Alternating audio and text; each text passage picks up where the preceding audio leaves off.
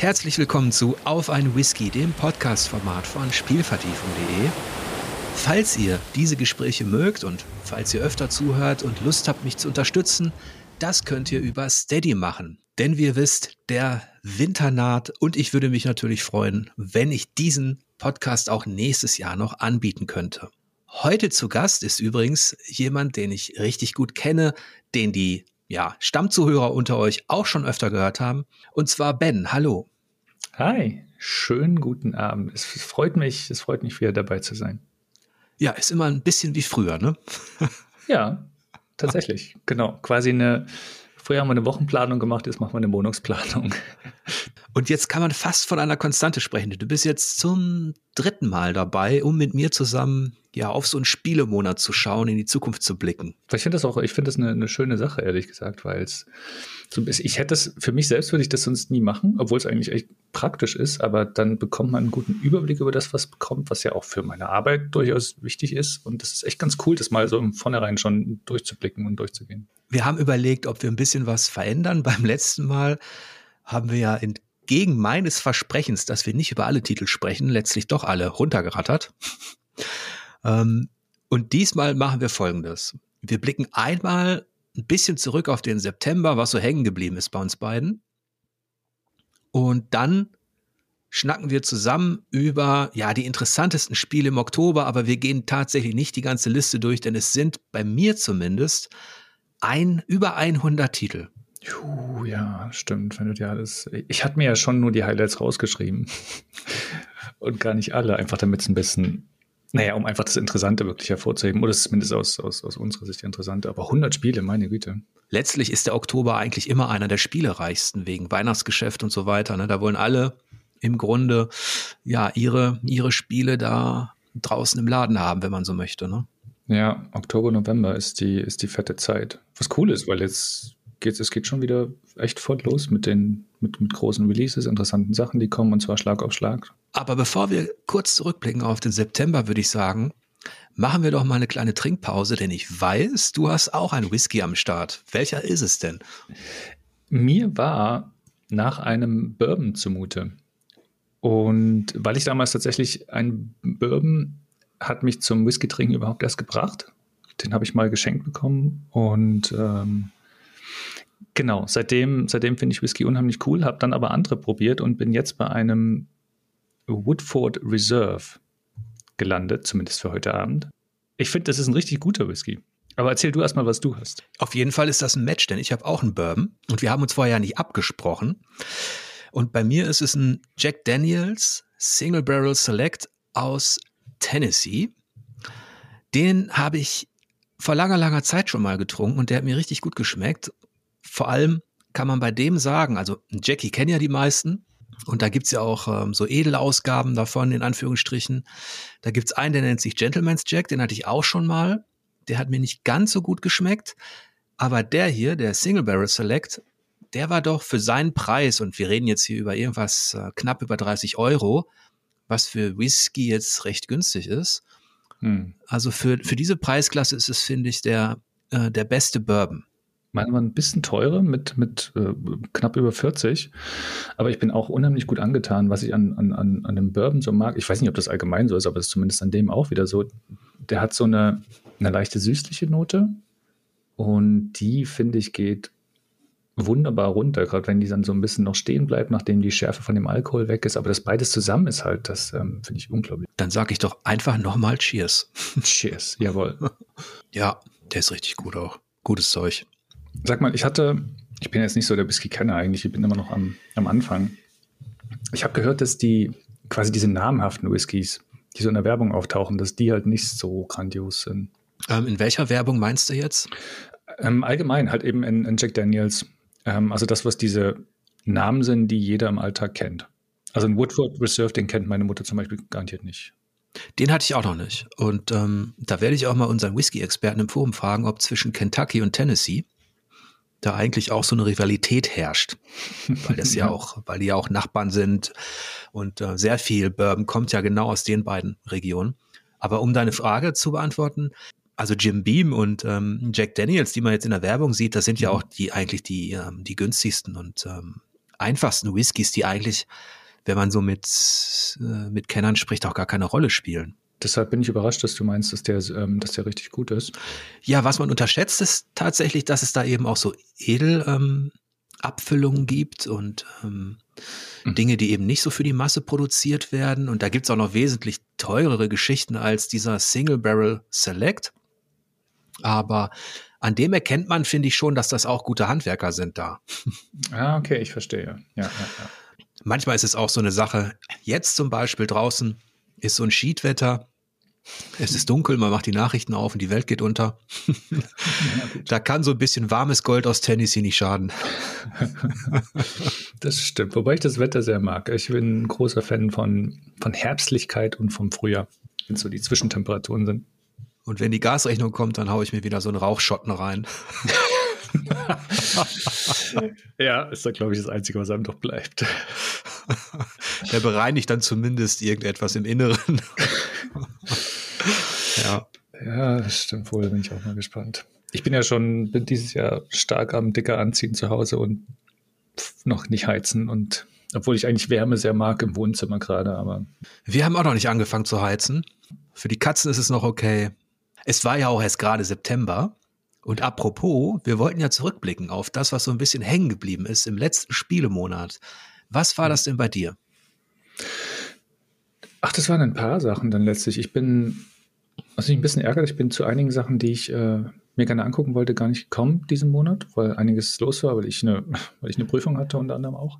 Aber ich habe das wundervolle Return to Monkey Island ähm, gespielt und bin unheimlich angetan davon, wie gut Ron Gilbert und Dave Grossman da das hinbekommen haben, das, das, das Flair ihrer ersten beiden Spiele einzufangen, tolle Rätsel einzubinden und es ist wirklich eine rundrum gelungene Fortsetzung, so als wenn 30 Jahre, nicht als wenn sie gar nicht vergangen wären, aber als ob sie mit so einer, also als, als, als es ist eine nahtlose Fortsetzung, sagen wir es so. Ja, das freut mich für Ron Gilbert und das ganze Team dass das ja auch, das Feedback weltweit ist ja sehr positiv. Das stimmt. Und ähm, trotzdem ist es irgendwie aus einem, irgendeinem Grund ist es nicht ganz meins. Ich, ich habe es auch angespielt, äh, wage mich aber nicht, das irgendwie einzuschätzen, weil ich sehr früh gemerkt habe, dass, dass ich mit den Point-and-Click-Adventures, mit dem Grafikstil und dem Humor, das ist einfach nicht meine Welt. Ja, ja. Das, das hast du häufig gesagt in den, in den Jahren, in denen wir auch zusammen gearbeitet haben. Ich finde, ich bin ja auch gar nicht eigentlich so der, der, also ich würde mir, ich schaue mir selten, äh, nicht selten, aber ich bin nicht so der große Komödienschauer, zum Beispiel was Filme angeht. Das muss schon, äh, die müssen schon recht speziell sein, aber viele Point-and-Click-Adventures haben eine sehr angenehme Art von Humor. Tim Schäfer hat einen wunderbar albernen, quatschigen Humor, sehr treffsicher und Ron Gilbert hat, was ihnen hier halt gelungen ist, ist, sie haben so ein für mein Empfinden ist der Humor, und vielleicht liegt es daran, dass Tim Schäfer nicht mehr mit in dem Trio dabei ist quasi, der ist ein bisschen feinsinniger, ein bisschen warmherziger als in den ersten beiden Monkey Islands. Mag ich jedenfalls sehr. Ja, ich mochte am Ende immer mehr diese Mystery-Rätsel-Adventure. Es ist ja auch so, es gibt so viele Genre und Subgenre, da hat man manchmal einfach so, so Bereiche, die, die klicken dann nicht, ne? Ja, ja, absolut. Und ähm, ich habe ja auch so Sachen bei manchen Genres, die eigentlich großartig sind, die ich selbst mögen möchte und die bei mir einfach nicht zünden. Manchmal ist es traurig. Was bei mir gezündet hat, war tatsächlich Road Warden, das ah. illustrierte Textrollenspiel. Wir hatten auch kurz drüber gesprochen, ne? Mhm, ja. Und was mir da gefallen hat, war tatsächlich auch die Tonalität, also der Erzählstil dieser Fantasy, weil der auch sehr, wenn man so möchte, menschlich, subtil und vielleicht auch warmherzig war. Das heißt, dass nicht das sonst so pathetische, kriegerische, ähm, ich muss mein Ziel erreichen, dieses ähm, Nutzdenken im Vordergrund stand, sondern dass bei den Charakteren, wenn man äh, mit denen gesprochen hat, dass da auch die Untertöne wichtig waren. Und das ist selten in der Fantasy, obwohl man sagen muss, dass dieses Jahr, was narrative Rollenspiele angeht, schon sehr viel Klasse erschienen ist, also Citizen Sleeper, ne? Und solche Sachen. Und Road ist wirklich ein ein Rollenspiel, das mich zum einen an Gamebooks erinnert, aber eben nicht Fighting Fantasy bedient, also Action in erster Linie. Es gibt auch Kämpfe und so weiter. Aber man muss die, diese Wildnis im Norden tatsächlich wie so ein Waldläufer erkunden und mit den Leuten sprechen. Hm. Und das hat mir richtig Spaß gemacht. Das hat mir so Spaß gemacht, dass ich überlegt hätte, dass es vielleicht ganz cool wäre, wenn es das mal in richtig groß und 3D und zum Angucken geben würde. ja, klar, ist mit den guten, mit den guten Sachen immer so. Aber ich finde es schön, dass sie das hinbekommen haben. Hat sie, Demo hat es ja schon ein bisschen angedeutet und dass es dann auch wirklich sich so bestätigt, ist sehr nett. Ja, falls jetzt Fantasy- oder Rollenspielfreunde neugierig geworden sind, leider gibt es das nur auf Englisch und es ist wirklich sehr viel Text. Ähm, selbst die äh, Kämpfe werden über äh, Texte letztlich ausgefochten. Also von daher, und man kann leider auch nicht davon ausgehen, dass es lokalisiert wird, denn das ist ein relativ kleines Projekt, aber ja. das hat mich so ein bisschen zurückgebeamt in die Zeit damals in den 80ern, als ich äh, Bart's und solche Sachen so genossen habe. Hm. Ja. Apropos zurückbeamen. Das bringt mich dazu, dass vor kurzem auf Steam im Early Access was veröffentlicht ist, äh, wurde, was sehr auf unserer Wellenlänge liegt, nämlich Gloomwood. Kennst du das? Oh ja, ich spiele es gerade. Ah, sehr gut. ja, ich nämlich auch, weil es im Grunde ist es ein Thief-Klon, also von den ersten beiden Thieves wohlgemerkt. Und mhm. das macht das echt ziemlich gut. Von den, von den Mechaniken her erinnert das sehr dran, dieses dieses langsame, leise durch die Schatten schleichen, es ist auch alles immer sehr, sehr dunkel. Das bekommen sie wirklich klasse hin.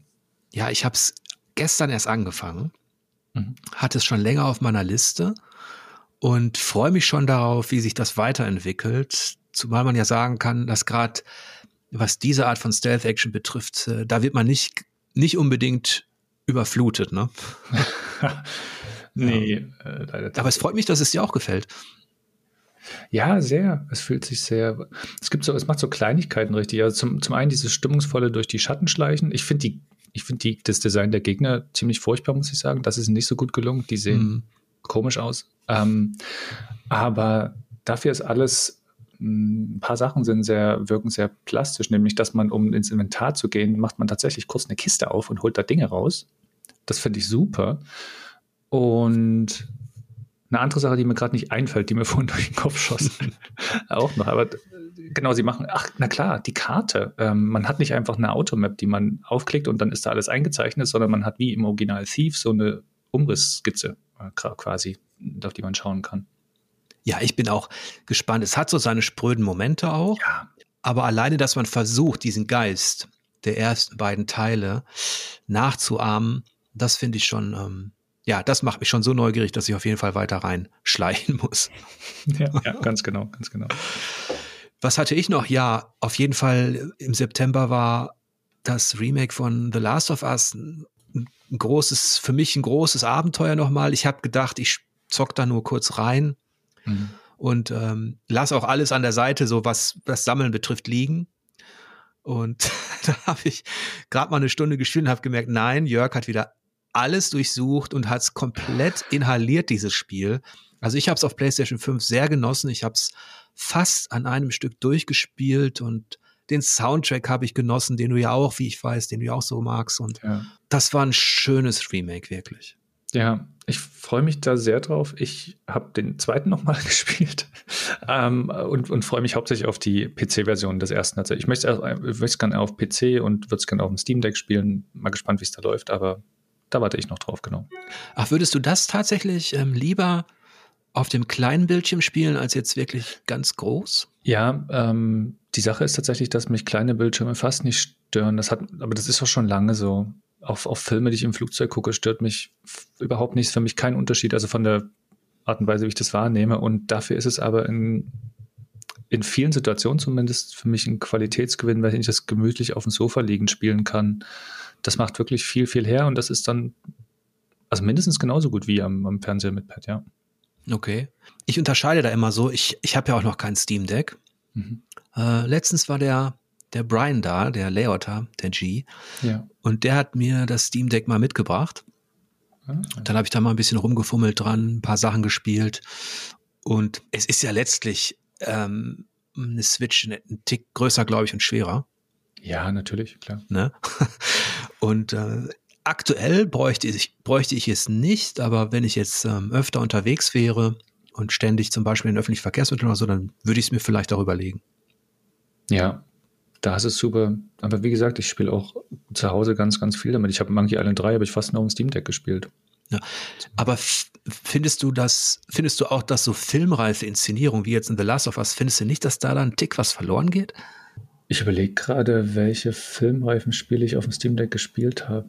Ich glaube, das waren jetzt, also es hat sich einfach nicht ergeben, dass es jetzt so Und The Last of Us kommt natürlich auch erst noch, ne? Da muss man mal abwarten. Richtig, genau, eben, das werde ich dann ja sehen. Aber da mir ja. im Film nichts ausmachen, auf kleinem Bildschirm zu schauen, vermute ich mal, dass das gar nicht so. Ja, stimmt. Apropos, du hast mir vorhin einen Link geschickt zu der, den ersten Trailer zur TV-Serie von The Last of Us, ne? Ja, ein Teaser ist das ja nur kurz, aber. aber ich fand den schon stimmungsvoll. Fand ich auch. Man kann natürlich noch nichts sagen, weil es sind wirklich nur Bilder mit Musik, äh, ohne, ohne Dialoge und so weiter. Aber vom Eindruck her, man sieht, glaube ich, dass es hochwertig produziert ist. Es erinnert schön an die Spiele. Es ist nah dran, ohne es zu kopieren vom Eindruck her. Darf es ja auch nicht. Also, das war wirklich vielversprechender erster, erster kurzer Einblick, ja. Mhm. Ich freue mich auch drauf äh, nächstes Jahr und bin mal gespannt, ob sie so diesen, diesen Ton treffen und ob sie die, das Verhältnis zwischen Joel und Ellie, ob sie sich da, ob sie sich da auch etwas haben einfallen lassen, was man eben so noch nicht kennt aus den Spielen, ne? Ja, bin ich auch drauf gespannt. Denn letztlich müssen sie ja in der, in der Fernsehserie müssen sie, dort wo das Spiel Spiel ist, müssen sie es mit, naja, Dialogen und ähnlichen Sachen füllen, also mit ein bisschen mehr Erzählung. Von daher bekommt man im besten Fall noch ein bisschen besseren Einblick in die Charaktere, in die Beziehung der beiden. Mal schauen. Gab es sonst noch was, auf das du zurückblicken würdest? Ach, das letzte, nee, die letzte, die letzte Erinnerung an das, was ich, mit dem ich mich beschäftigt habe, war gar nicht so gut. Das war Flashout 3, was ich nur deshalb erwähne, weil es ein Wipeout-Klon ist. Mhm. und, und, und, ein schlechter. So, deshalb. Ähm. Ja, Steel Rising habe ich ja auch rezensiert und da, das, das hat mir auch nicht so gefallen. Das war ja so ein Souls-like. Ja zur Zeit der Französischen Revolution. Da habe ich mir auch viel mehr erwartet. Ja, ich habe mir noch Solstice angeschaut, was ich habe mal gesagt, dass das ein, äh, ein, Souls-like ist, was es nicht ist. Das ist eher erinnert eher an Devil May Cry. Aber ja, ich habe es auch gespielt. Mh, hm, bekommt viele Sachen nicht hin. Und war nicht angetan. Ja, ja, ja. Sie haben, sie haben gute Sachen drin, gute Ansätze. Für ein kleines Spiel können es eigentlich funktionieren, aber sie machen beim Kampfsystem vieles falsch. Das, das geht nicht richtig gut auf. Nee, also das Kampfsystem ist viel zu brüchig, finde ich. Man muss sich sehr an die Kamera gewöhnen, aber ich werde Soulstyles auch nicht, deswegen bespreche ich das jetzt auch nicht. Ähm, da hatte ich dann auch gar keine Zeit mehr dafür, aber ich habe es so dreiviertel Stunde, Stunde gespielt und war dann auch, das, das reichte dann. Hm. Ja, es wird nicht besser nach mehreren Stunden danach. Ja, ja ich überlege ja noch als, als Format auf Spielvertiefung ähm, die sogenannte Breitseite, wo ich knackige kurze Einschätzung zu Spielen gebe, die ich vielleicht nur eine Stunde gezockt habe, da wo es nicht reicht für eine Rezension, aber manchmal, äh, wie du weißt, ist, ähm, kann sich so ein Spiel nach einer Stunde auch schon komplett, ja, wenn man so möchte, nackig machen und entlarven. Ja, na häufig hat man, wenn man sich mit Spielen auskennt, ja sehr schnell einen guten Eindruck davon, wie das Spiel dann letztlich ist. Das kann man schon. Ja. Machen. Okay, aber jetzt kommen wir doch mal zum Oktober. Yes. Auch wenn ich jetzt eine Liste vor mir habe, und wenn ich so, so ein Perfektionist bin, der gerne alles nach Datum durchgeht, ich mache es nicht. Aber ich weiß, dass am 4. Oktober zumindest ähm, ein Spiel erscheint, das mich zwar jetzt nicht so interessiert, aber das viele Leute da draußen vielleicht ganz ähm, spaßig finden und das du auch kennst. Genau, ja. Das ist nämlich Overwatch 2, was ich so noch nicht kenne, aber ich kenne den ersten, was nicht mein, ist nicht mein Lieblings-Online-Shooter, aber ich habe ihn in letzter Zeit häufig ja mal mit einem äh, lieben Freund zusammengespielt. Grüße an Sepp. und ähm, genau, und, und, und ja, der macht, der macht Laune, der ist gut, der ist mir ein Tick zu glatt gebügelt und ähm, deshalb ein bisschen zu wenig uninteressant vom Spielerischen her, weil Blizzard immer sehr darauf Wert legt, dass das für alles und jeden wirklich gut funktioniert. Und ich bin gespannt, was der zweite dann wirklich letztlich kann, weil das im Wesentlichen, also bei anderen Online-Spielen, die sich im Laufe der Jahre entwickeln, wäre das einfach immer noch Overwatch halt mit neuen Inhalten. Sie machen Overwatch 2 draus. Ähm, mal schauen. Zumindest ein großes Ding. Von daher interessant. Ja, ich weiß ja, dass du dich in dem Bereich ziemlich gut auskennst und dein mhm. Favorit ist immer noch Rainbow Six Siege, oder? Ja, über Siege geht, geht ganz. Wie man da, wie man da clever sein kann, den Gegner austricksen kann, indem man wirklich taktisch geschickt die richtige Idee hat, ähm, ist es wirklich famos. Ich spiele auch viele andere Sachen. Ähm, Insurgency Sandstorm ist ein, ein, kleineres Spiel, das aber echt famos ist, was den, was den Häuserkampf angeht und das Handling mit den Waffen, da, großartige Action. Also es gibt vieles. Ja. Ist denn da eigentlich irgendwas am Horizont? Ähm, du hast ja mitbekommen, klar, Bungie ne, ist jetzt bei Sony unterwegs mhm. und ich weiß, du hast ja auch Destiny sehr lang gespielt. Mhm. Was erhoffst du dir da so? Du meinst von den Sony, von der Sony Bungie-Geschichte? Mhm. Da bin ich, da weiß ich nicht. Das wäre jetzt, das wäre jetzt reine Spekulation, ähm, da quasi was Direktes zu erhoffen. Wenn die einen guten Shooter für Sony machen, wäre es klasse. Mhm. So, aber, aber, aber das muss man echt abwarten und die sollen sich da was Gutes einfallen lassen. Ja, was mich jetzt interessiert hätte, viele sagen ja, dass Bungie deshalb auch jetzt gekauft wurde von Sony, weil sie in Destiny sehr viel richtig gemacht haben. Ja. Und ähm, das ist etwas, wo kannst du das irgendwie ähm, verstehen? Ja, sie haben es hinbekommen, ein, eine hervorragende Shooter-Mechanik so mit, mit, mit Inhalten, also so mit Inhalten zu füllen, dass das halt über Monate und Jahre lang interessant ist, dieses Spiel zu spielen und diese Inhalte auch immer so zu erweitern, Neues hinzuzufügen und miteinander zu verknüpfen, dass man da sehr lange, sehr lange dran bleibt. Und ich vermute, das ist einfach, letztlich vermute ich einfach, dass sie es hinbekommen haben, dass die Leute motiviert sind, über die Jahre immer wieder Geld reinzustecken. Mhm. Das wird das sein, was letztlich den Ausschlag da gibt. Sie haben halt ein gutes Verständnis dafür, wie so ein Service-Spiel funktionieren muss. Da muss man auch die richtige, das richtige Maß treffen aus ähm, Inhalte, Bezahlinhalten, die man anbietet und dass trotzdem das Spiel auch so für sich genug Interessantes bietet. Und ich weiß ja aus früheren Gesprächen, dass du das schon ganz gut fandest, ne? wie die das bei Destiny letztlich integriert haben. Es gibt ja die Fraktion, zu der ich mich ja auch zähle, die sagt, Mikrotransaktion No-Go. Also unabhängig davon, wie gut es integriert ist oder nicht, ich mag es mhm. einfach nicht. Ja. Aber ich erinnere mich daran, dass du da auch ein bisschen offener warst, ne, was das angeht. Ja, ich finde das Genau, es kommt halt sehr drauf an. Wenn man, wenn man ständig im Spiel eingeblendet bekommt, man müsse jetzt was bezahlen, um das und das zu kaufen, oder wenn man auf bestimmte Inhalte nicht zugreifen kann, weil die schon wieder nur äh, ähm, kaufbar sind oder sowas, dann ist das nervig. Aber wenn, was ich halt in Ordnung finde, in Destiny hat man da so einen Shop, äh, in dem kann man, kann man Sachen kaufen, unter anderem gegen, gegen Echtgeldwährung. Und das ist aber so, die Verbindung ist erkennbar, aber sie drängt sich quasi nicht ins Spielsein oder in die Welt allzu sehr ein. Mhm. Und das ist die eine Sache. Es ist natürlich da als ein Element, also das Spiel ist in seiner, sage ich mal, Reihenform so nicht mehr da. Was mich zum einen deshalb nicht stört, weil wenn ich das mit Freunden spiele, und meistens spiele ich so einen Koop-Shooter mit, ähm, mit Leuten zusammen, dann, dann unterhält man sich ohnehin so ein bisschen auf einer Metaebene über das Spiel, das man gerade spielt, oder über was ganz anderes, während man da rumballert. Mhm. So, von daher ist es gar nicht so schlimm.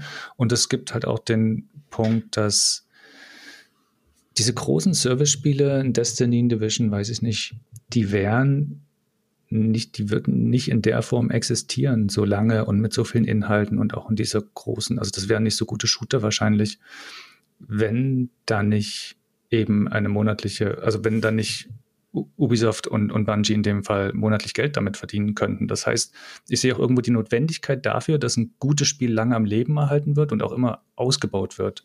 Mhm. Das finde das find ich gut.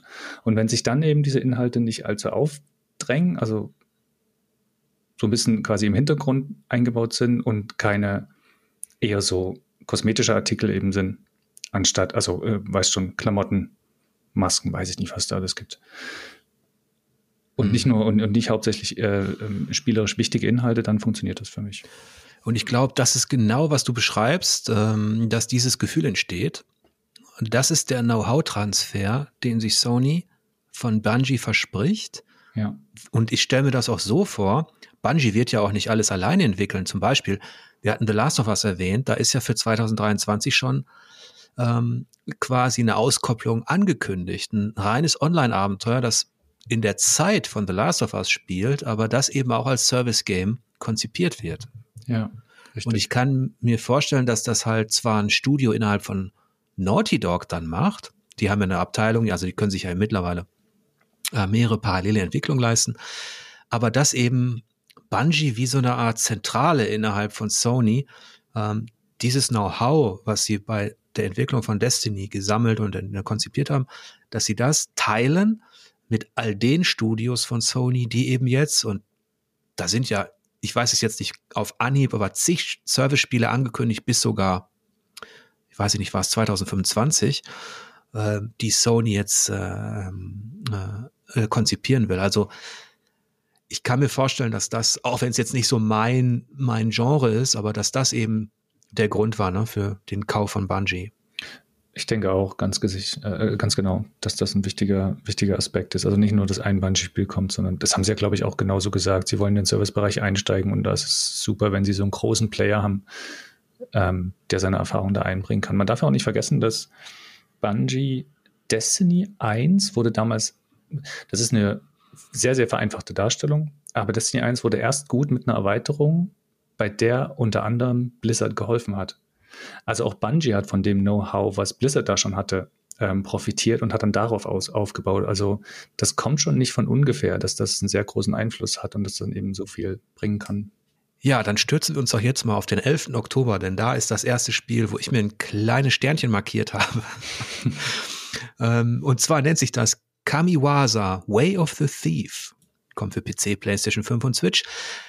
Und es sah im Trailer komisch aus so ein bisschen spröde. Ähm, das Thema interessiert mich. Es ist die Edo-Zeit und äh, man ist halt im alten Japan unterwegs und muss schleichen und äh, aus dem Hinterhalt töten und so weiter.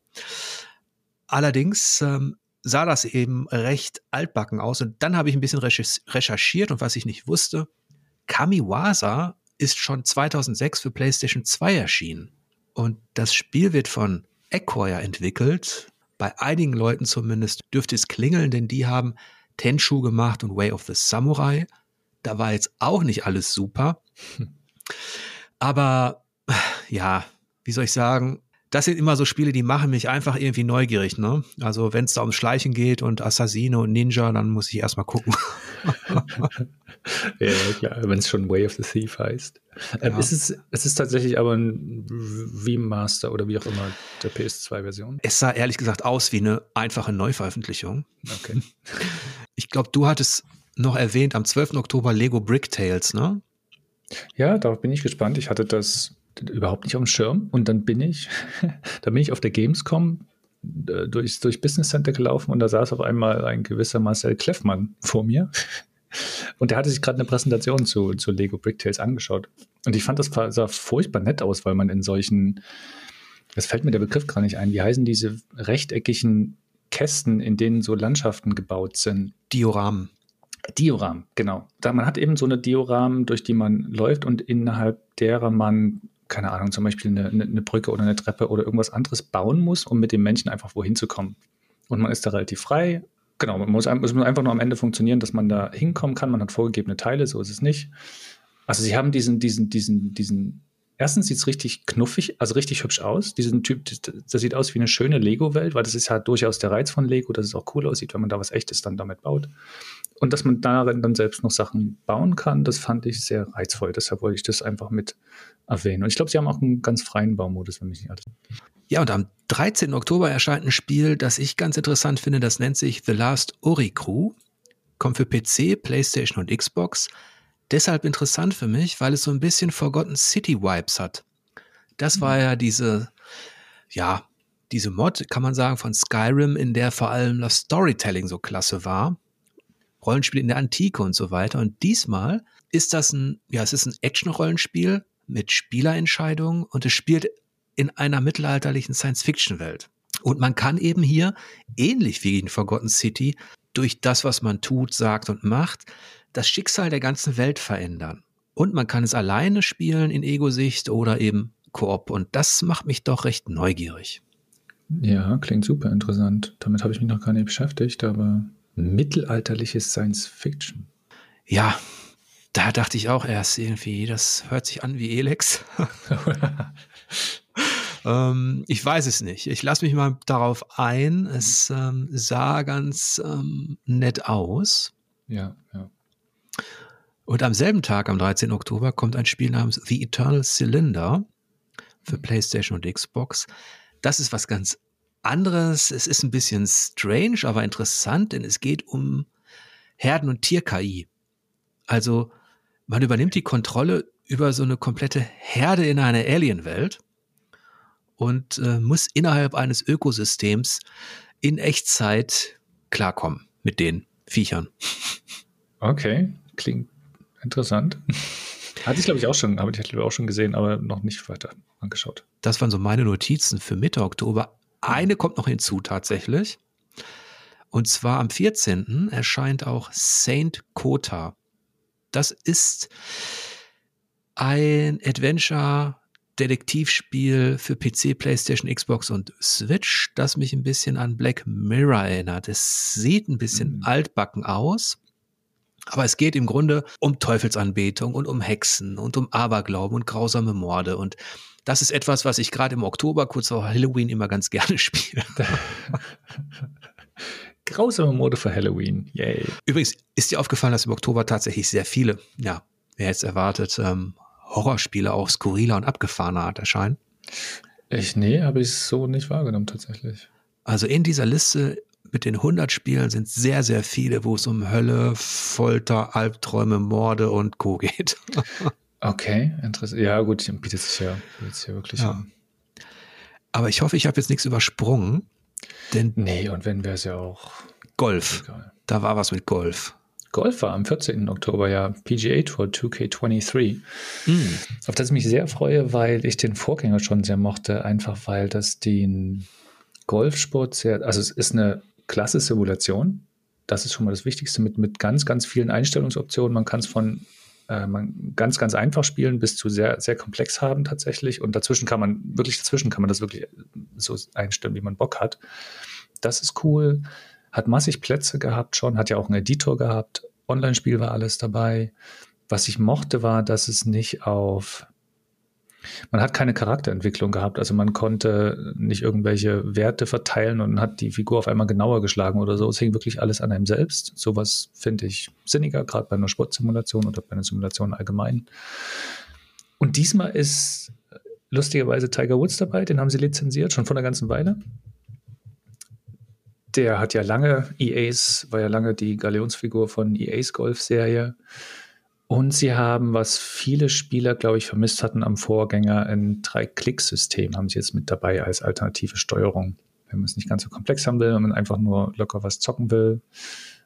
Also von daher bin ich super gespannt auf das. Ja, ich habe ja früher auch sehr gerne Golf gespielt, immer zur Entspannung, also Leaderboard-Golf, Lynx und solche Sachen. Und ich erinnere mich noch an die äh, Sitzung in der Redaktion, als Tiger, als Tiger Woods gerade so aufkam, auch auf Konsolen. Ne? Da haben wir das immer äh, zusammengezockt. Ja, ja, ich, ihr habt das zusammengezockt, da war ich noch nicht bei Four Players. Ich habe ich hab das dann, ich habe erst mit Golfspielen angefangen, als du auf Golf keinen Bock mehr hattest. Und dann, dann habe ich angefangen, Golfsimulation zu spielen. Ich fand es auch gut. Ja. Äh, Golf ist auch irgendetwas, also das, das ist einerseits ne, ist es etwas, wenn ich das früher im Fernsehen geschaut habe, wenn ich irgendwie spät abends nach Hause kam, irgendwie aus der Stadt oder so, dann bin ich teilweise bei, bei so Golfübertragungen eingeschlafen. Und seitdem hat sich das so als Beruhigungstablette Was? bei mir ins Unterbewusstsein eingegraben. Und ähm, aber es hatte irgendwann auch denselben Ermüdungseffekt als Sportspiel bei mir wie die wie all Fußball, Basketball und Eishockey-Sachen. Also das ist jedes Jahr letztlich ähm, ja dasselbe in aufgewärmtes. Ne? Das stimmt natürlich, ja. Also gerade wenn man, es hat jede, jede Serie, die jährlich rauskommt, hat den Effekt ja letztlich. Mehr oder weniger. Ähm, magst du eigentlich noch so überhaupt andere ähm, Sportspiele? Ja, schon. Also Sportspiele war nie das, was ich in Massen gezockt habe, aber von den Mannschaftssportarten tatsächlich, deshalb habe ich das auch am meisten besprochen, wenn ich was hatte, war NHL, also Eishockey, weil das funktioniert für mich auch am sinnigsten, das ähm, auf, auf ein, in ein Spiel zu übertragen. I, so Tennis. Hallo, Tennis mag ja. ich, äh, liebe ich. Also Tennisspiele äh, sind, sind eine ganz große Sache, ja. Ja, da kommen wir, glaube ich, noch drauf. Irgendwas war da mit Tennis. Vielleicht hast du es gar nicht notiert, aber da werde ich dich dann darauf aufmerksam machen. Ja, es kommt eine Umsetzung, ich weiß. Äh, wir haben übrigens, apropos Umsetzung, ähm, Triangle Strategy Mhm. ist ja eine ähm, äh, Rundentaktik, die ich auch besprochen hatte. Da erscheint die PC-Version am 13. Oktober, falls das jemand interessiert. Und dann sind wir schon, wir waren schon beim 14. Oktober. Und jetzt schaue ich mal, am 18. Oktober kommt etwas, wo wir auch ein Match haben. Also wir trinken nicht nur gerne Bourbon zusammen und wir mögen auch nicht nur Stealth-Action, sondern wir mögen auch beide A Plague Tale. Genau, ja. Ich hatte tatsächlich, ich hatte A Plague Tale Innocence, also den ersten Teil, lange nicht gespielt, weil, nicht weil ich nicht wollte, sondern weil es sich nicht ergeben hatte und dann liegt das manchmal auf der bekannten Liste. Und vor, bevor ich mir aber Requiem jetzt auf der Gamescom angeschaut habe, habe ich das gespielt und das scheint eine richtig gute Fortsetzung zu werden, die wieder fantastisch aussieht. Das hatten sie im ersten Jahr schon wirklich gut hinbekommen, die auch spielerisch so ein bisschen erweitert ist. Was es ja interessant ist oder was es interessant macht, für uns vor allem, ist, dass es ja Stealth-Action ist oder Stealth-Action ist recht wenig drin. Und sie erweitern die so ein bisschen, dass man ein bisschen mehr mit der, mit der KI spielen kann, ein bisschen mehr Möglichkeiten hat, wenn man entdeckt wird, dann noch zu reagieren und sich wieder zu verstecken. Ich glaube, da machen sie einen kleinen Fortschritt. So, von daher glaube ich, wird das gut. Mich interessiert natürlich auch, wie sie diese Evolution hinkriegen. Sie hatten natürlich ein paar Beschränkungen, aber das große Ganze hatten sie sehr harmonisch inszeniert. Also das Mittelalter als Szenario und ähm, die Übergänge waren ganz gut. Da bin ich gespannt, wie sich das jetzt weiterentwickelt. Zumal es damals ja auch so aus dem Nichts kam. Ne? Das, ja, ja, war überraschend, dass das überhaupt ein halbwegs interessantes, halbwegs großes Spiel ist. Ja, ja. Ja. Sie hatten schon ein paar, sie hatten ein paar Ecken, wir hatten es, glaube ich, schon mal drüber unterhalten, sie hatten ein paar Ecken und Kanten drin. In der Inszenierung hat man schon gemerkt, dass es mhm. nicht ein ganz hohes AAA-Niveau ist. Aber es macht auch nichts. Auf jeden Fall traue ich dem Asobo-Studio aus Frankreich mittlerweile mehr zu als Spiders. ähm, da hatte ich ja ähm, Steel Rising erwähnt und da habe ich mittlerweile auch so viel von denen gespielt, dass immer irgendwie, die, die kriegen nie, die kriegen es nie hin, dass es bei mir richtig Klick macht und dann ist irgendwann auch ähm, irgendwann reicht das dann auch. da verliert man so ein bisschen das Vertrauen da. Äh, ja. Dass dies dann, also dass diese Steigerung möglich ist, von der ich immer als Optimist ausgehe, wenn es gerade auch um Newcomer geht, neue Studios oder mhm. äh, kleinere Entwickler, dann haben die immer noch diesen Bonus, finde ich. Ja. Am 18. Oktober erscheint aber auch ähm, ein Spiel namens Nitro Kit, das du auf der Liste hattest. Das hatte ich mir rausgeschrieben, ja. Ich habe keine Ahnung, was es ist. Also doch so ungefähr schon. Es ist ein wohl Rundentaktikspiel auf ähm, viereckigen Feldern, relativ kleinen ähm, Spielarealen tatsächlich. Sie haben so diesen, diesen überzogenen 80er, 90er Filmstil drin, glaube ich. Es ist, ich meine, man ist ein Kung-Fu-Kämpfer oder Ninja. Ich glaube, man ist irgendwie Ninja. Was mich aber daran, weshalb ich darauf aufmerksam geworden bin, ist, weil es so ein bisschen an das meiner Meinung nach großartige Fights in Tight Spaces erinnert. Also mhm. das Spiel heißt tatsächlich Kämpfe in engen Räumen. Das, äh, das, das, ist, das ist ein Rundentaktikspiel, ein Kartentaktikspiel, die, mit, die viel mit Bewegung arbeiten. Also man, man ist wirklich in, auf sehr engen Räumen, hat auch wenige Kästchenfelder, die man sich überhaupt nur bewegen kann, aber kann da Gegner und sich selbst so clever verschieben, dass man halt die Kämpfe gewinnen kann. Und weil das so ein bisschen dran erinnert, dachte ich, ich erwähne das mal und erhoffe mir da so ein bisschen, dass es vielleicht in die Richtung geht. Du hast mich nämlich jetzt richtig neugierig gemacht. All das, was du beschreibst, mag ich auch, sowohl als auf der Brettspielebene als auch mhm. digital. Also da habe ich mir jetzt mal eine Notiz gemacht, Nitro Kit, ja. dass ich mir das auch mal anschaue. Also ich weiß nicht, inwiefern sie dann in die in dieselbe Richtung gehen. Das konnte man dem, dem Trailer jetzt nicht so richtig entnehmen und den Bildern musste ich dann echt schauen. Mhm. Ja, mal abwarten. Ja. Einfach. Ähm, war da noch was am 18. Oktober? Nee, ich glaube, am 18. habe ich sonst nichts mehr stehen. Nichts, was ich extra hervorheben wollte. Am 19. gibt es nochmal Abenteuerprominenz für alle, die es interessiert. Und zwar erscheint da für den PC die Uncharted Legacy of Thieves Collection. Aber weil ich die Serie so in- und auswendig kenne und so intensiv gezockt habe, werde ich das am PC nicht nochmal zocken. So. Nee, ich auch nicht. Aber das liegt auch daran, dass ich mit Uncharted nie warm geworden bin. Stimmt, ne? Das war nicht so ganz deins. Nee, das fand ich. Ich fand, das war immer ein relativ langweiliger Shooter und mir hat das, mir hat das, das, das Abenteuerliche, das Erkunden hat mir so ein bisschen gefehlt. Sie haben da eher die, die, die fette Inszenierung drüber gesetzt. Nö, das stimmt nicht. Aber wir hatten ja, ich erinnere mich an Diskussionen auch, ähm, wenn es dann um, um Tomb Raider ging und so, ne? Dass Ja, die, glaube ich, besser gefallen hat. Ja, die letzten halt auch nicht so, aber Mhm. weil die auch komische, doofe Shootouts hatten und weil die auch erzählerisch ganz schön plump waren teilweise leider. Aber ja, eher, viel eher Tomb Raider als. Ich weiß genau, warum dir Uncharted nicht so gut gefallen hat und warum es mir richtig gut gefallen hat. Na jetzt. Was? ja, ich, ich fand halt, sie haben, sie haben da schon diesen Punkt getroffen. Ähm, abseits der, es war einerseits war es schon dieses Indiana Jones Feeling, was ich sehr gemocht habe. Hm. Ich, ich mochte auch den, äh, den Humor tatsächlich. Und ich mochte diese Verquickung aus äh, Akrobatik und Action. Mm, Also das war, jetzt muss man natürlich ähm, ein bisschen schauen, ne, wie sich die Reihe entwickelt hat und so weiter, aber ich habe es tatsächlich bis zum vierten Teil hin äh, auch deshalb richtig genossen, weil das, das müsste dich eigentlich auch interessiert haben, weil sie die KI auch tatsächlich vorangebracht haben im, im Gelände. Okay. Das, also dieses Katz-und-Maus-Spiel, ne? Was am Anfang, wo ich dir recht gebe, okay, in Uncharted 1 und 2 hast du auch viel ermüdende Gegnerwellen gehabt und so, ne? Mhm. Ähm, die sich recht stu- stupide verhalten haben. Und da habe ich damals deshalb ein Auge zugedrückt, weil mir das große Ganze so gefallen hat. Aber Mhm. äh, daraus hat Naughty Dog gelernt und spätestens Uncharted 3 und vor allem dann im, im vierten Teil äh, haben sie halt KI-Routinen eingesetzt, die ähm, dafür gesorgt haben, dass du dich halt im, im Gelände wirklich auch bewegen musstest und dass du verfolgt worden bist, dann bist du geschwommen und dann haben sie ins Wasser geschossen, dann konntest du da raus an der Liane rum. Also die war sehr dynamisch, die KI, das mochte ich. Ich erinnere mich, dass du das über den vierten gesagt hast und das, das fand ich auch so interessant, dass ich immer so ein bisschen im Hinterkopf habe, vielleicht schaue ich mir den irgendwann mal an. Ja, ja.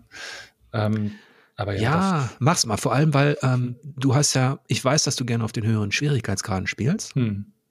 Und ähm, wenn du Uncharted 4 auf schwer spielst oder eine Stufe noch höher, also dann müsste dir das im Gelände eigentlich auch gefallen, weil ich sag mal so, das ist ja auch nicht, ähm, das ist ja jetzt auch keine Überraschung, dass sie da ungefähr eben auch auf diesem Level sind, den sie auch in The Last of Us Part 2 haben. Hm.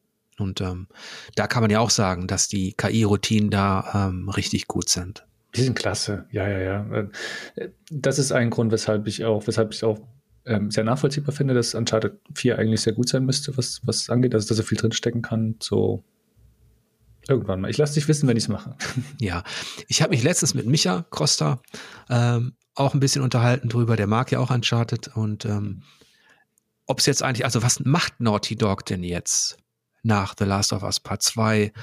Ähm, was ist denn vielleicht das neue Spiel, was kommt? Oder kehren sie tatsächlich zurück zu Uncharted? Und da muss ich auch sagen, ich finde, Uncharted ist zu Ende erzählt für mich. Mhm. Und ich, ich wünsche mir dann auch eher in dem Sinne, dass es dann was Neues wird. Ja, würde ich Naughty Dog auch wünschen. Ist, glaube ich, gut für ein Studio, was kreativ Neues zu machen. Ich fände es ich fänd's, ich fänd's ja immer in Ordnung, wenn so eine Serie dann unter anderer Leitung weitergeht, weil ist klar, dass man das, viele Leute es trotzdem sehen wollen, dass Sony das wahrscheinlich gut verkaufen kann. Das fände ich nicht schlimm. Aber ich finde es auch gut, wenn Naughty Dog was Neues macht, genau. Am 20. Oktober erscheint ein Spiel, auf das ich mich richtig freue auf PlayStation. Das kennen PC-Spieler schon. Das nennt sich äh, Norco. Ist ein Point-and-Click-Adventure. Also da sind wir wieder bei, bei diesem Genre, das, wo ich sagen will, bei Monkey Island hat es bei mir nicht Klick gemacht, aber hier macht es bei mir Klick. Ähm, das spielt in den amerikanischen Südstaaten, in Louisiana meines Wissens. Hat so ein bisschen ähm, düsteren Touch.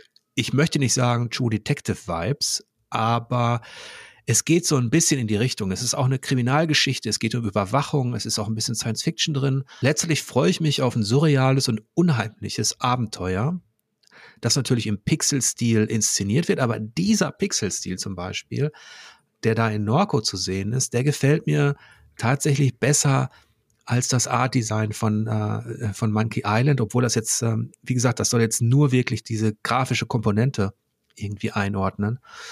Und ähm, ich freue mich sehr drauf, wie es auf PlayStation inszeniert wird, auf Norco. Ja, fand ich auch interessant. Das ist ja schon, ist ja schon raus. Ich habe es aber auch noch nicht gespielt. Das klang wirklich, klang wirklich ganz spannend. Mario und Rabbits dürfen wir nicht vergessen, ne? Kommt auch am selben Tag, am 20. Genau, wollte ich, ja, genau. Ähm, ist es auch gar nicht so ähm, meins. Also ich hatte den Vorgänger nur kurz mal gespielt, fand den aber toll, wie kreativ sie dieses äh, XCOM-Prinzip quasi auf die, auf die, auf die Mario-Serie übertragen und den Humor der Rabbits da reinbringen. Das war echt sehr gelungen und deshalb ist es, glaube ich, echt eine gute Sache.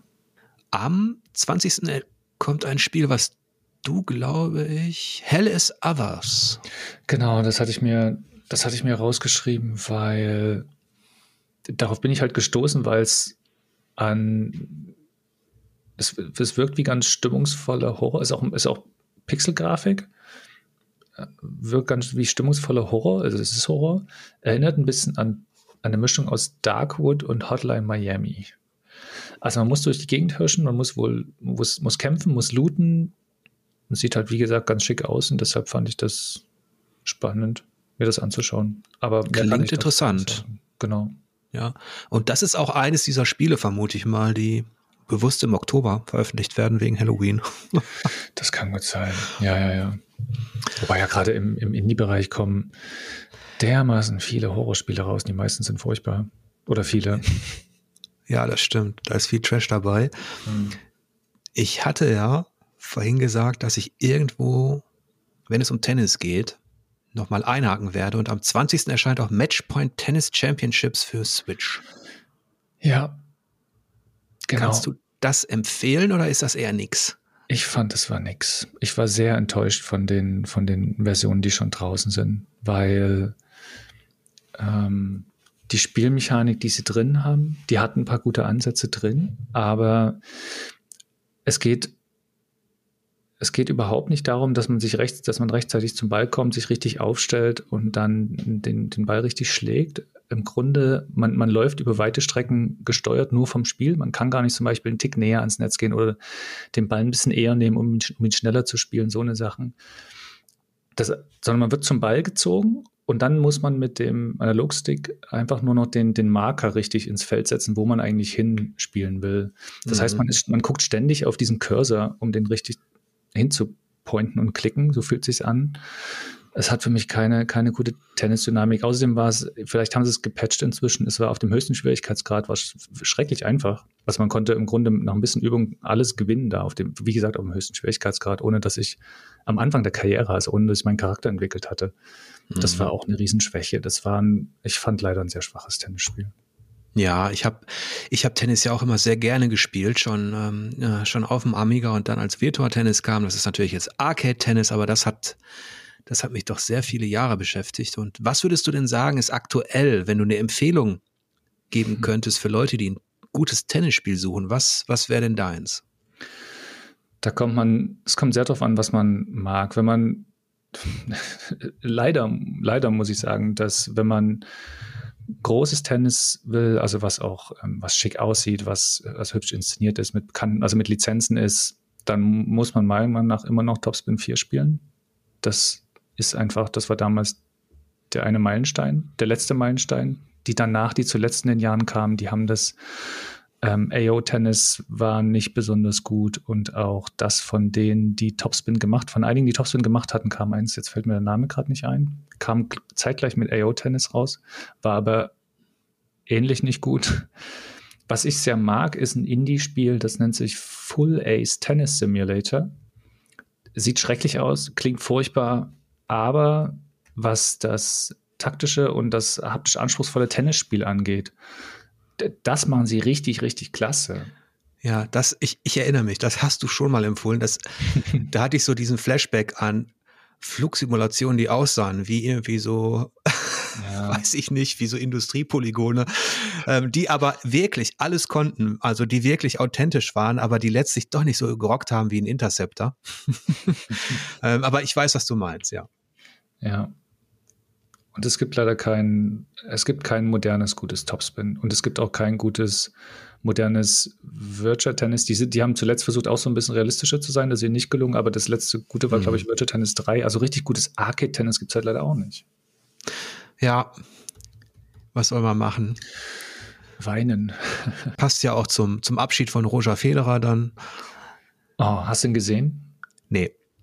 Ich habe das, ich war, ich war hundemüde. Ähm, ich habe mir aber das Match angeschaut und danach und ich hab's, ich, ich, ich fand es großartig. Ich war einer, einer, einer der besten Abschiede, den man einem Sportler hat bereiten können. Es war das perfekte Umfeld, es war der perfekte Abschied, das Interview am Ende und äh, Rafa hat ja auch heulend auf der Bank gesessen. Es war großartig. Also war wirklich schön, war wirklich schön. Äh, Rafa, du meinst Nadal? Ja, Rafael Nadal. Okay. ja, ist interessant. Die kennt man ja aus so vielen. Also ich, ich weiß gar nicht, Moment mal, Nadal war in Virtual-Tennis, aber Federer glaube ich nicht, oder? Ui, jetzt Nadal, weiß ich nicht, wer an Lizenz Nadal habe ich in Virtual-Tennis gespielt. Das, stimmt, Nadal war dabei. Hewitt war damals im dritten dabei. Ja. ja, wie auch immer. Also da, da bin ich viel zu weit weg. Den Sport habe ich nicht so beobachtet. Und, ah, ähm, okay. ähm, aber ich, ich, ich wusste ja, dass, dass, dass du es weißt. ja, Tennis ist eine der Sportarten, die ich echt gerne verfolge. Okay, ähm, am 21. Oktober erscheint ein Spiel, das ich auf Spielvertiefung schon kurz vorgestellt habe. Das nennt sich Scorn, kommt für PC und Xbox. Ich habe ja gar keine Microsoft-Konsole, hm. aber ein PC und ich mochte die Alien-Filme. Ich mag Survival-Horror. Und dieses serbische Studio will zudem noch eine philosophische Komponente reinbringen. Also, äh, das soll ein, ein Horror sein, in dem auch die Welt selbst ein lebender Organismus ist, der auf irgendeine Weise mit dem Spieler interagiert. Ich weiß noch nicht, ob es wirklich klappt, ob es ihnen gelingt. Ich finde es stilistisch sehr interessant.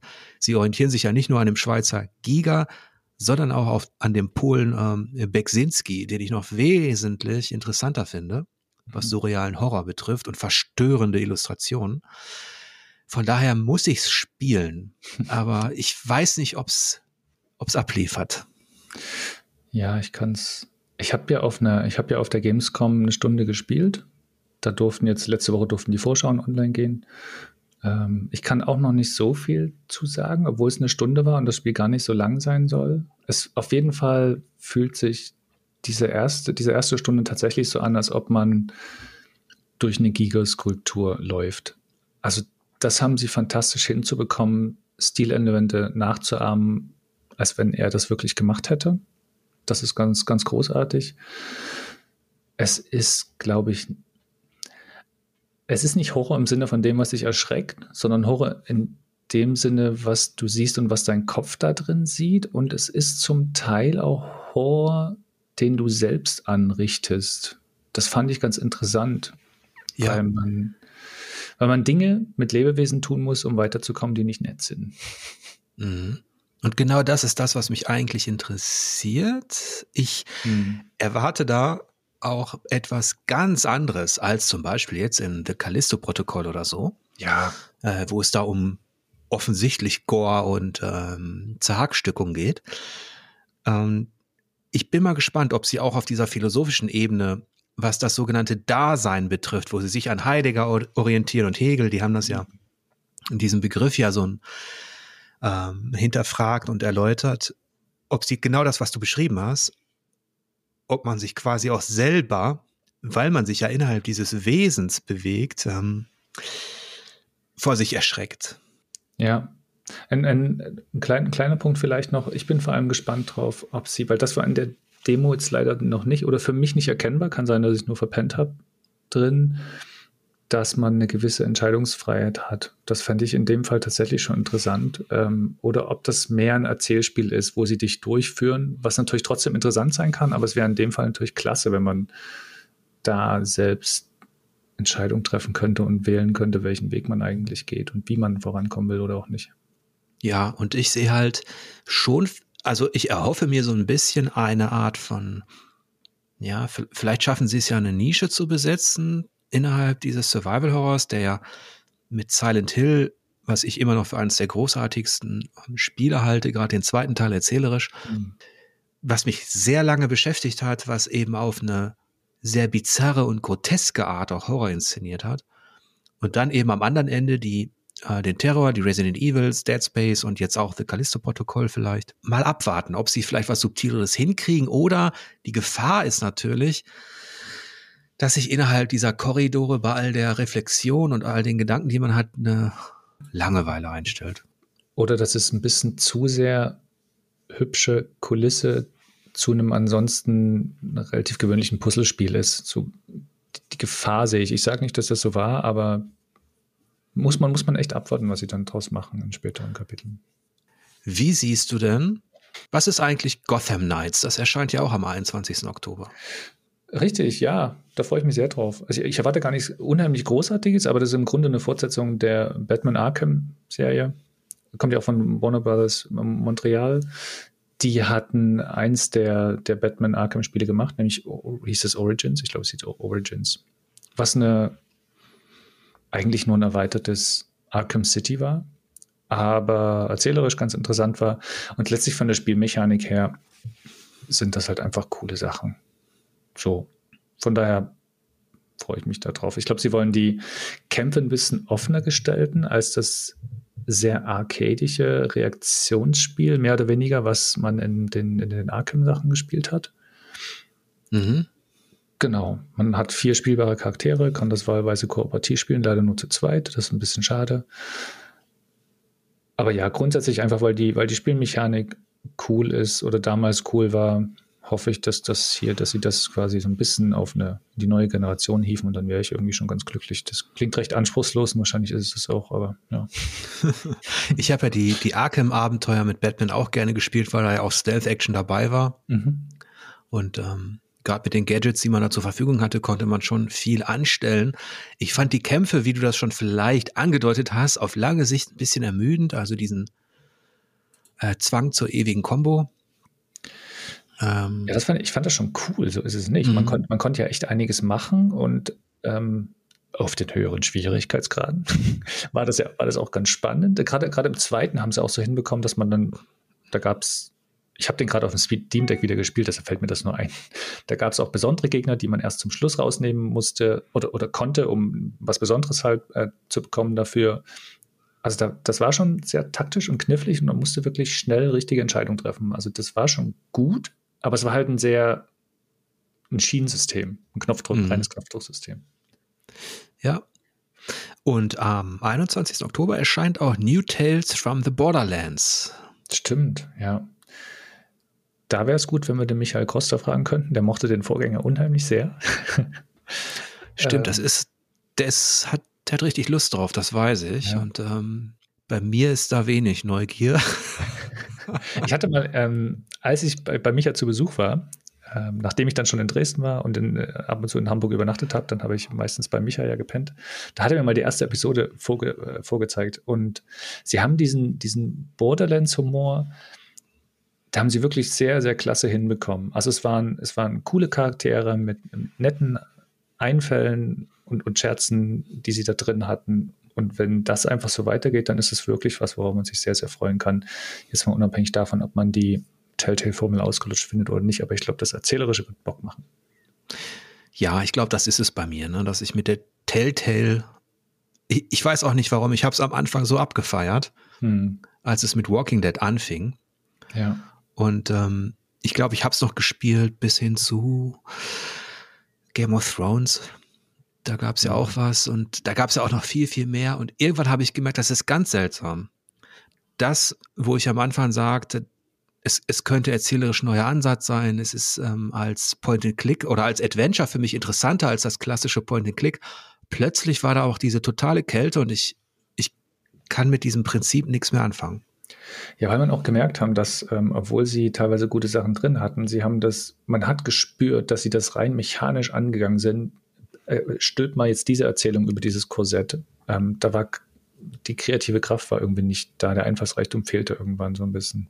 Ich finde es interessant, weil das ist eine Art von Spieldesign, wo ich sage, also es gibt Spieldesign, das ist tatsächlich zeitlos, hm. wo ich auch sagen würde, dass das gefällt mir in zehn Jahren noch wenn man da nur das richtige Thema und ähm, das richtige Gefühl reinkriegt. Aber bei dem bin ich, war ich dann auf einmal raus.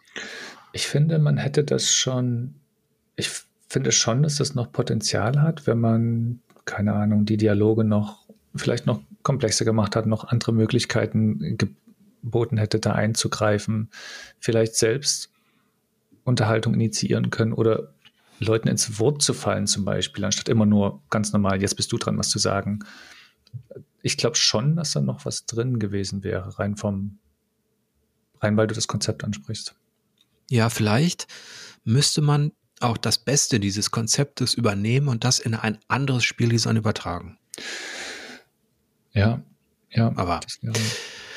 das erste Walking Dead, die erste Staffel Walking Dead von, von Telltale, das weiß ich noch, hat einen der für mich großartigsten Showdowns der Spielegeschichte. Diese, diese leise Unterhaltung, mit dem, den man dann am Ende getroffen hat, die fand ich, die fand ich ganz, ganz groß. Ja, ich habe es auch abgefeiert damals. Ja. Das, das war richtig gut. Ähm, am 25. Oktober erscheint ein Spiel, wo ich mir zumindest eine Notiz gemacht habe. Victoria 3 von Paradox. Es geht ab ins 19. Jahrhundert. Es geht um die große Strategie, um Politik und Religion und Krieg in der Zeit von 1836 bis 1936 tatsächlich. Man kann sich wieder eine Nation aussuchen, von der kleinsten bis zur größten. Man kann seine, also alles quasi managen im kleinsten Detail, anpassen. Was hältst du denn von dieser Grand Strategy? Puh, mich, mich reizt es nicht so.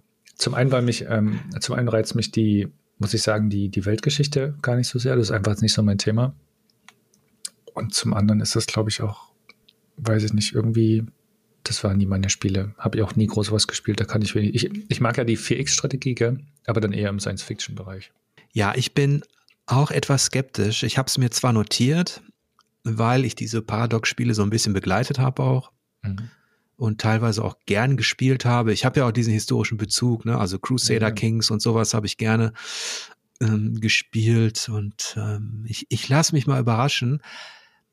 Aber hier stellt sich auch manchmal so ein bisschen dieses, ähm, ja, dieses Gefühl des ewig Gleichen ein bei Paradox. Und ähm, ja, da müssen sie mich schon ähm, überzeugen, dass sie da mal auch etwas an ihrer, ich weiß gar nicht, ob sie wieder die Clausewitz-Engine bemühen. Aha, ja. die sie gefühlt schon seit Jahrzehnten nutzen. Hatten Sie die ähm. nicht mal überarbeitet jetzt irgendwann nicht? Ja, überarbeitet sowieso. Mhm. Ähm, ja, auf jeden Fall für historisch Interessierte ähm, ist das sicherlich ähm, eine Erwähnung wert. Wenn du, wo du aber historisch interessiert sagst, wir hatten, gut, wir gehen ja eh nicht krass in der, in der, in der, im Zeitstrahl vor, aber am 25. Oktober kommt auch was quasi Historisches raus. Spielt nicht in, der, in dem Sinn in der echten Welt, aber Mountain Blade 2 Bannerlord. Mhm. Ist ja im Early Access schon eine ganze Weile draußen, kommt jetzt als, als volle Version raus auf PC und Konsolen. Das müsste ja eigentlich auch dein Ding sein, mit so quasi realistischen Schlachten, mit Belagerung und als Rollenspiel, wo du dich im Grunde so frei entwickeln kannst, wie du lustig bist. Ja, ja. Einerseits schon. Ich habe halt meine Erfahrung mit Mountain Blade ein bisschen gesammelt damals und ähm, es hat nicht Klick gemacht, richtig. Hm. Ich weiß nicht mehr genau, ob es am Kampfsystem lag oder an dieser Beliebigkeit. Ich, also der Ansatz ist schon interessant und ich kann auch komplett nachvollziehen, wenn man sich da so richtig reinknien möchte.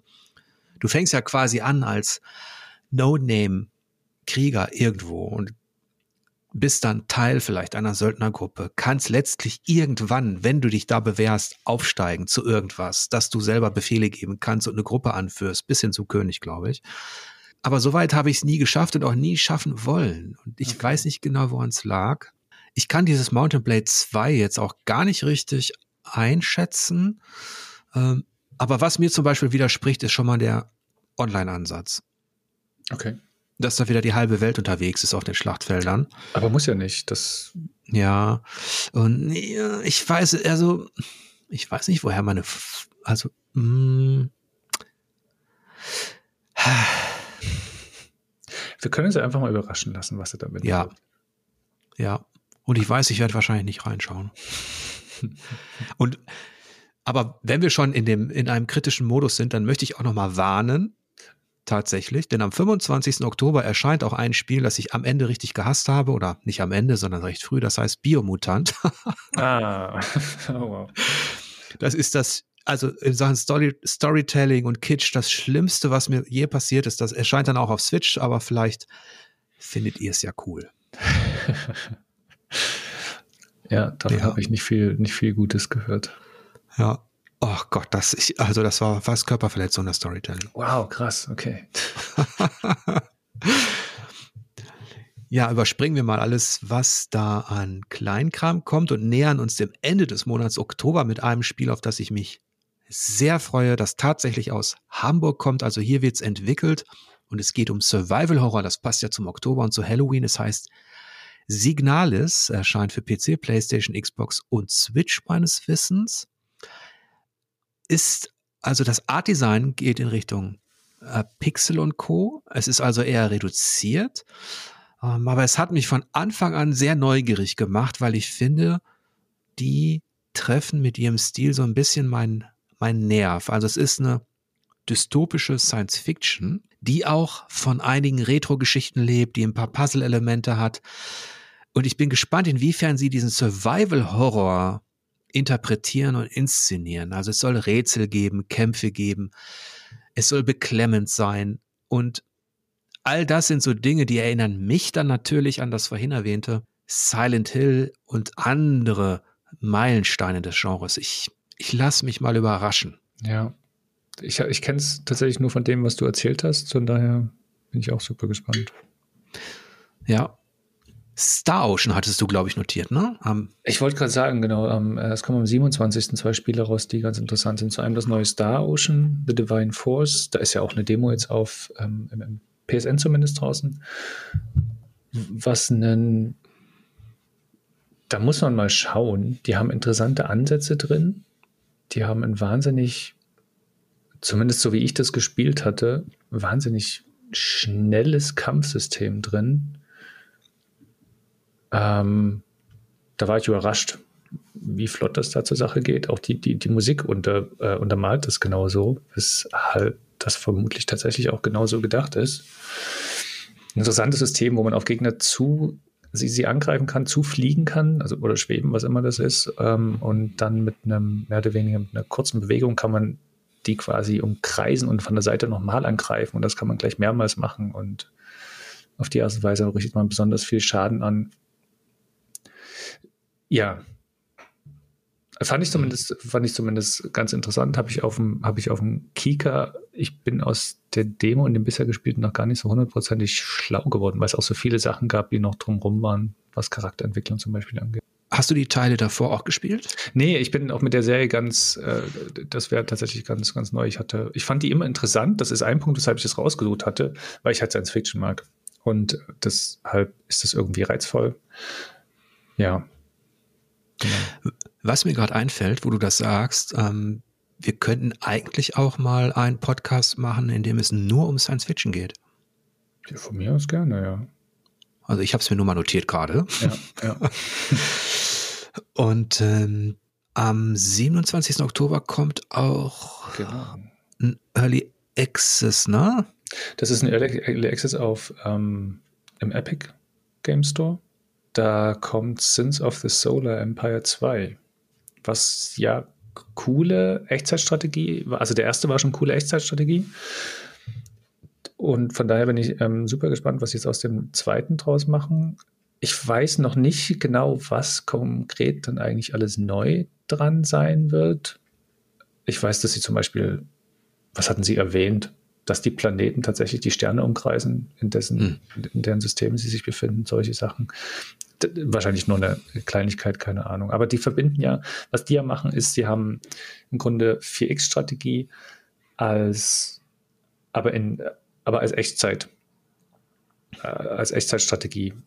Was mhm. mir im, im Vorgänger so ein bisschen gefehlt hatte, war, dass, oder was ich nicht so gut fand, ist, dass der Kampf immer sehr stark im Vordergrund stand, also der Rest eher so eine, eine kleine Rolle gespielt hat. Das liegt vielleicht daran, dass sie, weil sie eben flotte Echtzeitstrategie auch zum Teil äh, installieren wollen, weiß ich nicht.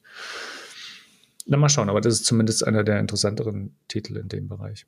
Am 28. Oktober erscheint ja dann gar nichts, ne, was du auf dem Zettel hast.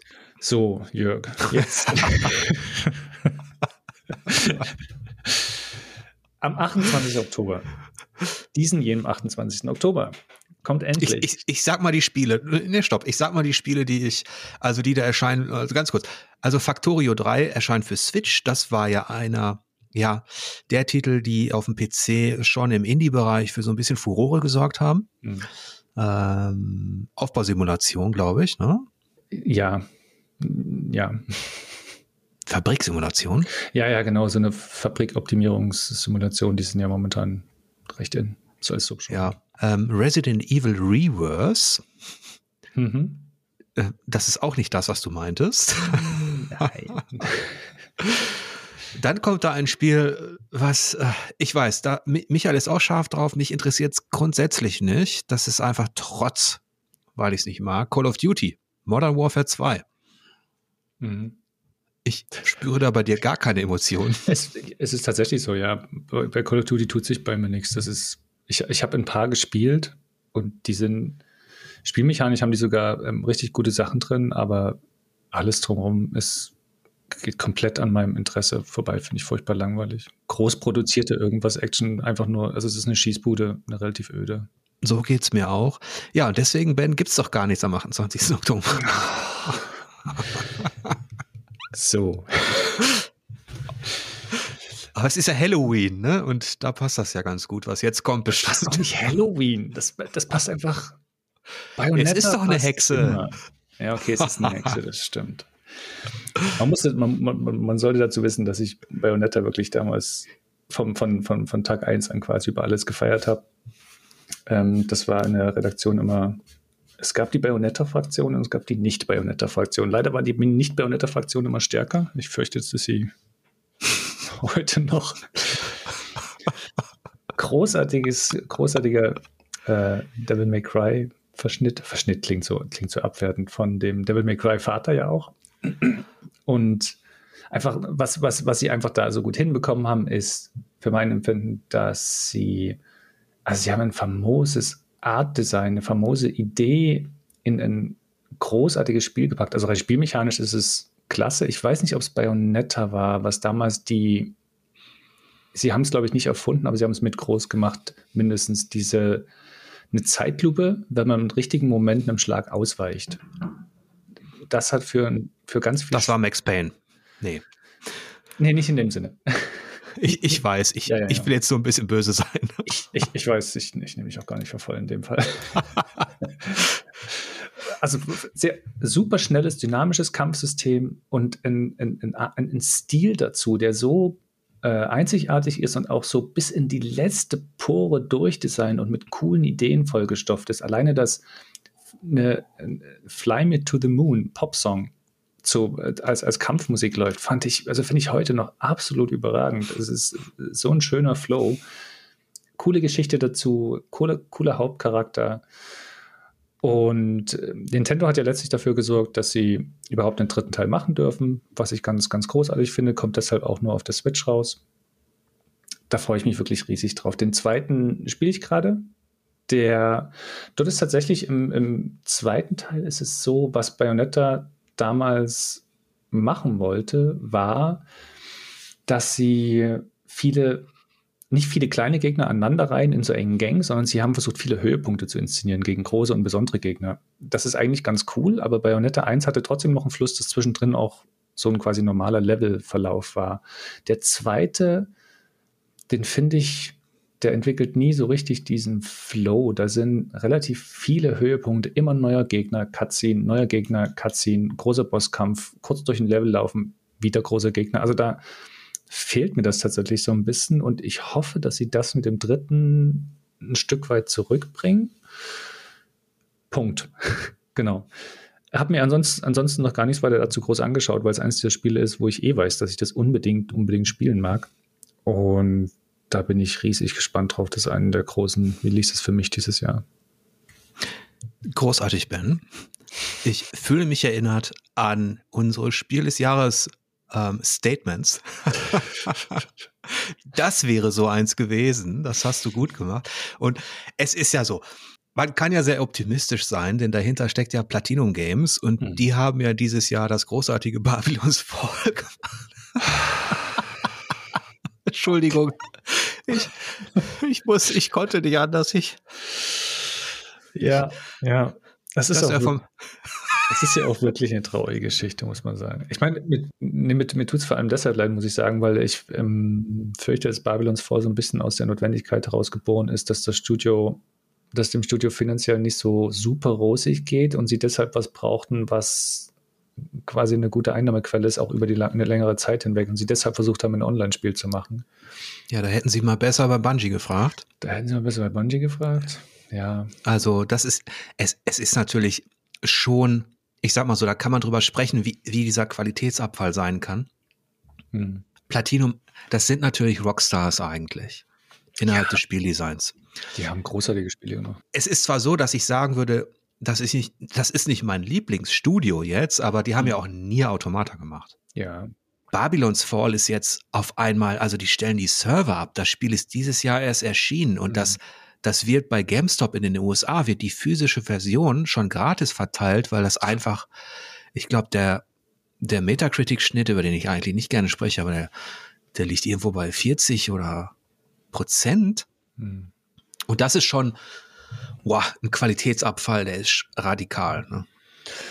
Ja, das ist wirklich bedauerlich. Ich, es hat halt nichts mit der Qualität des Studios zu tun, mit dem, was sie da produzieren können. Ich vermute, es war eben ein, ich fürchte eben, es war ein Schnellschuss aus einer, Notwendig, aus einer finanziellen Notwendigkeit heraus und das ist das Besorgnis, wäre für mich das Besorgniserregende daran. Wie findest du das eigentlich als Bayonetta-Kenner und auch ähm, Fan, wie wir jetzt gemerkt haben, dass das exklusiv für Switch erscheint? Ja gut, Nintendo produziert das, dann kommt das auch exklusiv daraus. Das ist eigentlich nur die, ja, mhm. die rein oder, oder andersrum gefragt, hättest du es lieber auf PlayStation oder Xbox oder PC gehabt? Ja, letztlich ist mir egal, muss ich sagen. Also hm. es, klar, auf, auf einem anderen System, also auf jedem anderen aktuellen System wird es wahrscheinlich noch mal fetter aussehen oder so. Aber das ist nicht das, was das Spiel für mich ausmacht. Und die Switch ist ja eine fantastische Konsole, wenn man, wenn man statt der Joy-Cons andere Pads dran macht, was ich gemacht habe. Hm. Ich fand das ja eine strategische Überraschung, als das angekündigt wurde, dass, dass Nintendo und ähm, Platinum Games da zusammenkommen, hm. weil ich wirklich auf viele andere getippt hätte, aber hm. dass es exklusiv für Switch erscheint, hätte ich nicht gedacht, weil es ja innerhalb des Nintendo-Universums auch ein gewisser, ja nicht Stilbruch, aber es ist schon was anderes. Ja, ja, aber ich glaube, das ist auch das Reizvolle. Zum, ich glaube, für die, die für Nintendo reizvolle Kombination ist, ist, dass es zum, zum einen sind es Japaner, mit denen sie vielleicht auch gut zusammenarbeiten können. Mhm. Und zum anderen ist es eben, es, es, spricht eine ganz andere Kundschaft an und die Switch hat ja einen großen, großen Absatz, einen großen Markt gefunden. Viele, viele, die damit sehr gerne spielen, erwachsene Leute auch. Und die holen sie natürlich damit dann ins Boot. Mhm. So ja. Daher für mich sehr, sehr nachvollziehbar. Also wenn man mich zwingen würde, ne, spiel Call of Duty oder Bayonetta, dann würde ich, und das kann ich dir wirklich mit Brief und Segel geben, ich würde Bayonetta spielen. ja, Obwohl mich das jetzt auch nicht besonders auszeichnet irgendwie. das ist ja wohl das Mindeste. ja. Okay, das war, ähm, wir sind ähm, am Ende des Monats angelangt oder habe ich noch was vergessen? Hast du noch was auf dem Zettel? Nee, ich glaube, wir haben so richtig Großes haben wir nicht vergessen. Wir hätten gerade weil du es auch jetzt äh, erwähnt hast, es kommt ja am 6. Oktober auch die, die Switch-Umsetzung von Nier Automata raus. Ah, richtig. Ja, ja, die hatte mhm. ich schon, die hatte ich auch kurz schon angespielt und bei der war ich überrascht, die läuft zwar nur mit 30 Frames, was bei einem schnellen Actionspiel natürlich super optimal ist. Mhm. Aber es ist eins der Spiele, bei dem sie die Steuerung so hinbekommen haben, dass sie sehr ähm, lebendig, sehr aktiv anfühlt. Also von daher, ähm, das, das wird, glaube ich, auch gut und jedem, der irgendein Nier noch nicht gespielt hat, muss das natürlich sowieso spielen. Vielleicht zum Abschluss am 31. Oktober, weil ich jetzt Halloween des Öfteren erwähnt hatte, erscheinen zumindest auf meiner Liste zwei Spiele. Das eine nennt sich The Unliving für PC und das andere The Unluckiest Man für PC. Ich kann mir aber vorstellen, dass die nicht unbedingt der größeren Erwähnung wert sind. Das weiß ich nicht. Ja. ja, Ben, das hat Spaß gemacht. Ja, fand ich auch sehr. Das war doch recht kurzweilig. Ähm, es kann natürlich sein, dass sich das für euch doch am Ende so angehört hat, als wären wir die ganze Liste durchgegangen. Aber ich kann euch versprechen, das war wirklich nur ein Bruchteil. Also da sind wirklich ähm, zig Titel und ich hoffe, wir haben keinen Geheimtipp vergessen. Aber wir sind ja letztlich auch nur zwei spezielle Spielertypen. das stimmt. Ja. Das besprechen wir eben im nächsten Monat kurz. Ja. Am Ende des Podcasts vielleicht noch, Ben, wenn du eine Top 5 Oktober machen müsstest, mhm. was würde denn da reinkommen? Naja, Bayonetta natürlich. Mhm. Also erstmal ohne Top. Äh, Bayonetta wäre drin, Plague Tale wäre drin, PGA Tour wäre drin. Hm. Nier spiele ich auf anderen Systemen, deshalb würde ich das jetzt einfach deshalb nicht mit dazu zählen. Bei wie vielen bin ich? Drei. Na, ich weiß nicht, ob ich noch ein anderes unbedingt in die Top-Liste reinpacken würde. Ja, ich, ich würde es gern bei drei belassen. Also bei mir wären es, nur weil es ein bisschen Tradition ist, weil sie es im letzten Mal auch so gemacht haben, A Plague Tale, das wäre ein Match mit Ben. Hm. Dann wäre da auf jeden Fall Signalis, der Survival Horror aus Hamburg. Norco, das Point-and-Click Mystery Adventure à la True Detective in Louisiana. Scorn, Alien Giga Survival Horror. Und ähm, das letzte wäre wahrscheinlich The Last Uri Crew, weil ich mir da diese Forgotten City Vibes erhoffe. Ja. Das Bayonetta vergessen, gell? Aber du weißt ja, Rennspiele mag ich nicht so. wow. Übrigens, ist, Scorn ist wirklich kein Survival-Horror, gell? Da du es mehrmals gesagt hast, es ist, es ist wirklich Puzzle, ein Puzzlespiel eigentlich. Also ein Horror-Adventure. Ja, ich würde es eher so beschreiben. Genau, du hast dann auch so was wie Gegner, aber es ist nicht so, dass das um, es ist nicht dieses, dieser Survival-Horror, den man kennt. Ich lasse mich gerne überraschen. Ja. Was auch immer es wird. Kein Rennspiel. Hauptsache, Hauptsache nicht langweilig. genau. Wie viel von deinem Whisky ist denn noch in der Flasche, Ben? Die Flasche ist leer. Nee, ich habe mein, hab mein, hab mein Glas noch nicht mal ausgetrunken. Ich habe es auch nicht voll gemacht. Ach, das gibt's doch nicht. Das war mal richtig voll. nee, da kommt unten ein bisschen was rein und davon ist tatsächlich noch ein bisschen was, ein bisschen was da. Dann freue ich mich schon auf unser nächstes Treffen, Ben, wenn wir über die Spiele im November schnacken. Ja, auf jeden Fall. Der dürfte ja ähnlich werden, ähnlich interessant werden, vollgepackt werden. Auf jeden Fall gibt es da einen Weltenbrand und eine Götterdämmerung. Hm. Falls euch dieser Podcast gefallen hat und falls ihr mehr davon wollt, unterstützt mich doch gerne. Das könnt ihr machen über Steady. Das ist ein Abo-Dienst und über den könnt ihr Spielvertiefung.de unterstützen. Ich hoffe, ihr hattet ebenso viel Spaß mit diesem Gespräch wie wir beide und wünsche euch wie immer am Ende des Podcasts lange Spielzeit und angenehme Bosse. Bis demnächst.